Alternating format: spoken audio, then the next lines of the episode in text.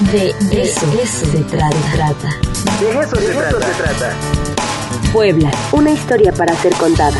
Con Miguel Ángel Cuenya. De eso se trata.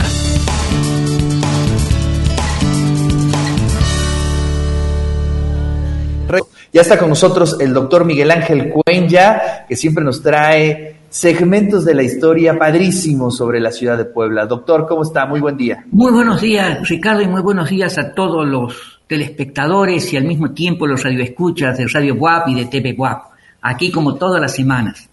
Ay, qué maravilla. Estoy, ahora estoy en el Carolino, doctor. Ya extrañaba aquí las instalaciones del Carolino. Y debes estar solito en el Carolino, ¿no? Solito, solito, solito. Claro, porque la mayor parte se trasladó a Ciudad Universitaria, ¿no? Así es, pero es un verdadero placer estar en este maravilloso edificio. Y bueno, pues, pues ahora nos vamos al periodo de la colonia, doctor. Sí, digamos, era un poco para cambiar, ¿ya? Y yo quería un poco platicar sobre un tema que normalmente siempre se ha dicho, bueno, Puebla era una ciudad muy religiosa, este proceso de la religiosidad hasta el día de hoy es muy importante, pero bueno, ¿qué fiestas o cómo se festejaban las fiestas religiosas? ¿Qué importancia tenía? ¿Cuál era la participación del pueblo y sobre todo la participación de la ciudad? Es decir, de las autoridades, del cabildo, del ayuntamiento, cómo participaba de todo esto. Bueno, sobre el particular, nosotros podemos señalar de que la ciudad de Puebla, digamos, eh, tanto las autoridades como la ciudadanía, participaban eh, en una gran cantidad de festejos religiosos a lo largo eh, del año y muchos de estos festejos podían ser ordinarios, podían ser extraordinarios y para eso justamente se designaba a un regidor que en la primera sesión del año, el día 2 de enero, eh, eh, se elegía y se lo este, instauraba en este puesto, que era el responsable de todos los festejos y tenía que organizar todas las principales actividades, tanto religiosas como civiles. Ay, qué buena chamba, ¿no, doctor? No, muy buena chamba, mucho trabajo por la cantidad de fiestas y sobre todo muchas actividades civiles.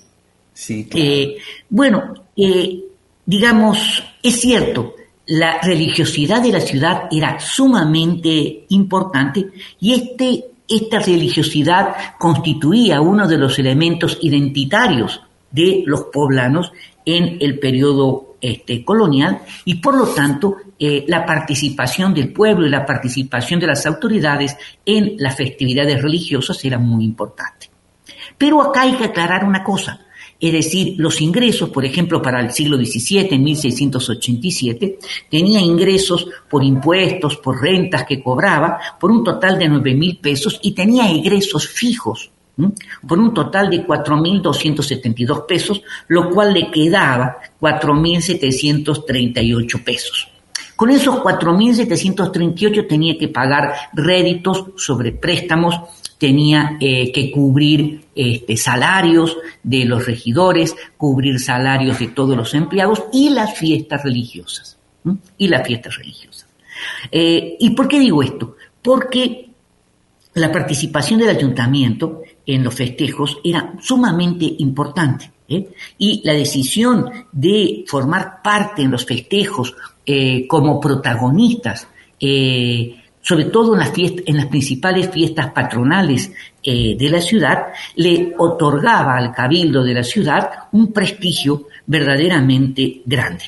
Y desde los, desde los primeros años del siglo XVI se comenzó a impulsar este tipo de conmemoraciones y que posteriormente ya se fueron agregando nuevos o incorporando nuevas preocupaciones eh, dependiendo de algunos acontecimientos. Pero bueno, eh, los primeros santos a los cuales se les va a rendir homenaje y se va a participar en una gran festividad va a ser San José, el primer santo patrono de la ciudad, San Sebastián y este, San Miguel.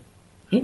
Es decir, San Miguel y San José, los dos principales patronos de la ciudad, y San Sebastián para pedir el apoyo en contra de, de las enfermedades y de las epidemias. Bueno, eh, esto es muy importante porque normalmente eh, todos los años, en el mes de marzo, se trasladaba en solemne procesión desde el templo de San José, la imagen de San José, a catedral, donde se le hacían responsos, se rezaba un novenario, y se esperaba formalmente el día de la fiesta de San José para hacer una gran verbena fuera de la iglesia catedral, ¿eh? y en donde no solamente había una solemne procesión por las principales calles de la ciudad, sino que esto terminaba en el Zócalo con una serie de festejos muy importantes y esto mismo sucedía durante el 29 de septiembre, las fiestas no solamente de la fundación de la ciudad, no se festejaba el 16 de abril, sino el 29 de septiembre, y las festividades eh, de lo que implicaba este, el arcángel San Gabriel. Ahora, es muy interesante esto porque esto le implicaba a la ciudad bastante dinero. Es decir, la ciudad no solamente participaba en las procesiones, sino que colaboraba con dinero. ¿eh? Eh, y en eso se gastaba de los 4.738 pesos, se gastaba 1.103 pesos. Nada más, y que era mucho dinero. Y en este sentido, no voy a hablar de todos los santos, sino que se destinaban para las fiestas de San José, 72 pesos, para la fiesta de San Miguel, 77 pesos, y para la fiesta del Corpus, que era la más importante de todas, 150 pesos. Y en estas fiestas las autoridades iban vestidas solemnemente con todos los eh, atavíos de lujo que podía haber y se sentaban eh, en catedral, en primera fila, de un lado el cabildo eclesiástico, del otro lado el cabildo civil, y así también salían en procesión. De todas las fiestas, la más importante para toda la ciudad era la fiesta del Corpus, que desde su establecimiento en el siglo XIII llegó a constituirse en la fiesta más importante o la festividad más importante después de las fiestas de la Natividad. Y esto yo creo que es muy interesante que hoy para nosotros ha perdido toda la fuerza que con anterioridad este, tenía. Y tenía una enorme trascendencia y no solamente participaban las autoridades, participaba la ciudad a través de sus gremios, no solamente los gremios españoles, los gremios mestizos, los gremios indígenas y los gremios también eh, en que nucleaba fundamentalmente las castas que iban con pendones, con este, sus banderas, y entonces desfilaban los herreros, los panaderos, los armeros, eh, los mercaderes, etc. Es decir, la ciudad y el pueblo participaba activamente. ¿eh? El pueblo participaba eh, porque era sumamente este, creyente. Entonces, esto yo creo que son elementos muy importantes que nosotros debemos tenerlo presente.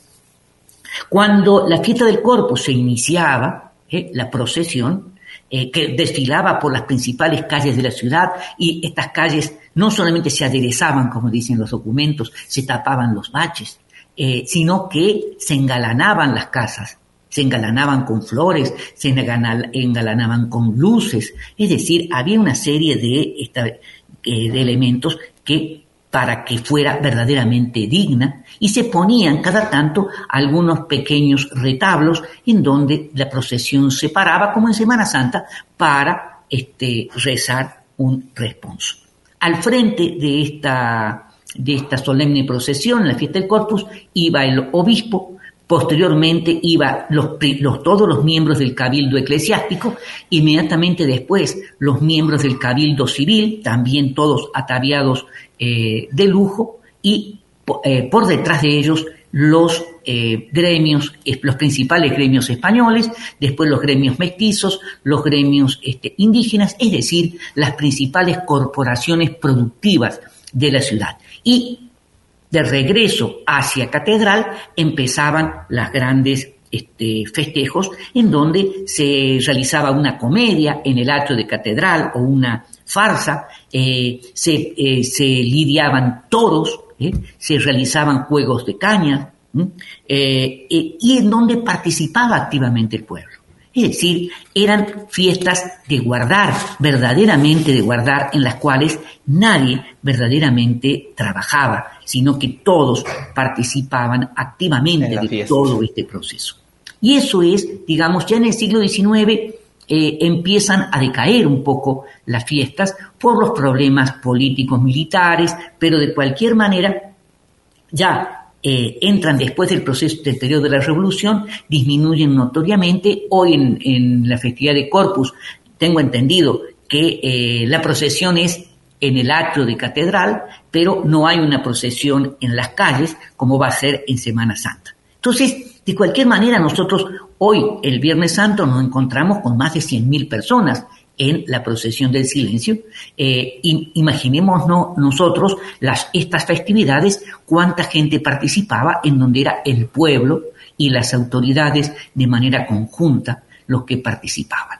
¿No? Entonces, eh, eso yo creo que es muy, muy, muy importante. A eso nosotros debemos sumarle las fiestas civiles, que yo no he tocado hoy y que podría tocar la próxima semana, y en donde verdaderamente la ciudad tiraba la casa por la ventana, por decirlo así. Eh, y se gastaba mucho más dinero del que tenía porque había una serie de eventos que así lo ameritaban y que la ciudad tenía que ser digna representante eh, de las autoridades reales o virreinales. Entonces, eh, de eso un poco yo quería platicar. La semana que viene vamos a platicar de las festividades eh, civiles, en donde ya esos 4.700 pesos no alcanzaban, por supuesto, porque se gastaban solamente en fiestas religiosas este, 1.100, pesos y se gastaban 1.000 pesos para el pago de réditos de las deudas que tenía la ciudad. Entonces, todo esto disminuía, lo cual implicaba que la ciudad se tenía que endeudar para obtener dinero y después tenía que pagar las deudas. Claro, eso es. Pero bueno, ese es el tema que platicaríamos la próxima semana. Oiga, doctor, y en estas fiestas, bueno, las fiestas religiosas, eh, ¿había cierta Bueno, yo, yo llegaría...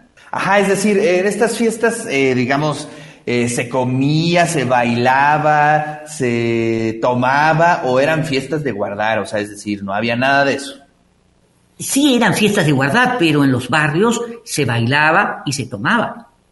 Es decir, la gente participaba en los festejos, aunque eh, antes iba a la solemne procesión, en, en el centro de la ciudad no, pero en los barrios sí. Claro. En los barrios sí, eran verdaderas fiestas populares. Uy, pues se ve que se ponía muy bueno. Doctor, muchísimas gracias. De nada, nos vemos la próxima semana. Gracias, ahí tenemos un, poquito de delay con el doctor, pero muchísimas gracias. Siempre es bien interesante escuchar la crónica del doctor Miguel Ángel Cuenya. Hoy estuvimos charlando sobre las fiestas religiosas en Puebla en el periodo colonial.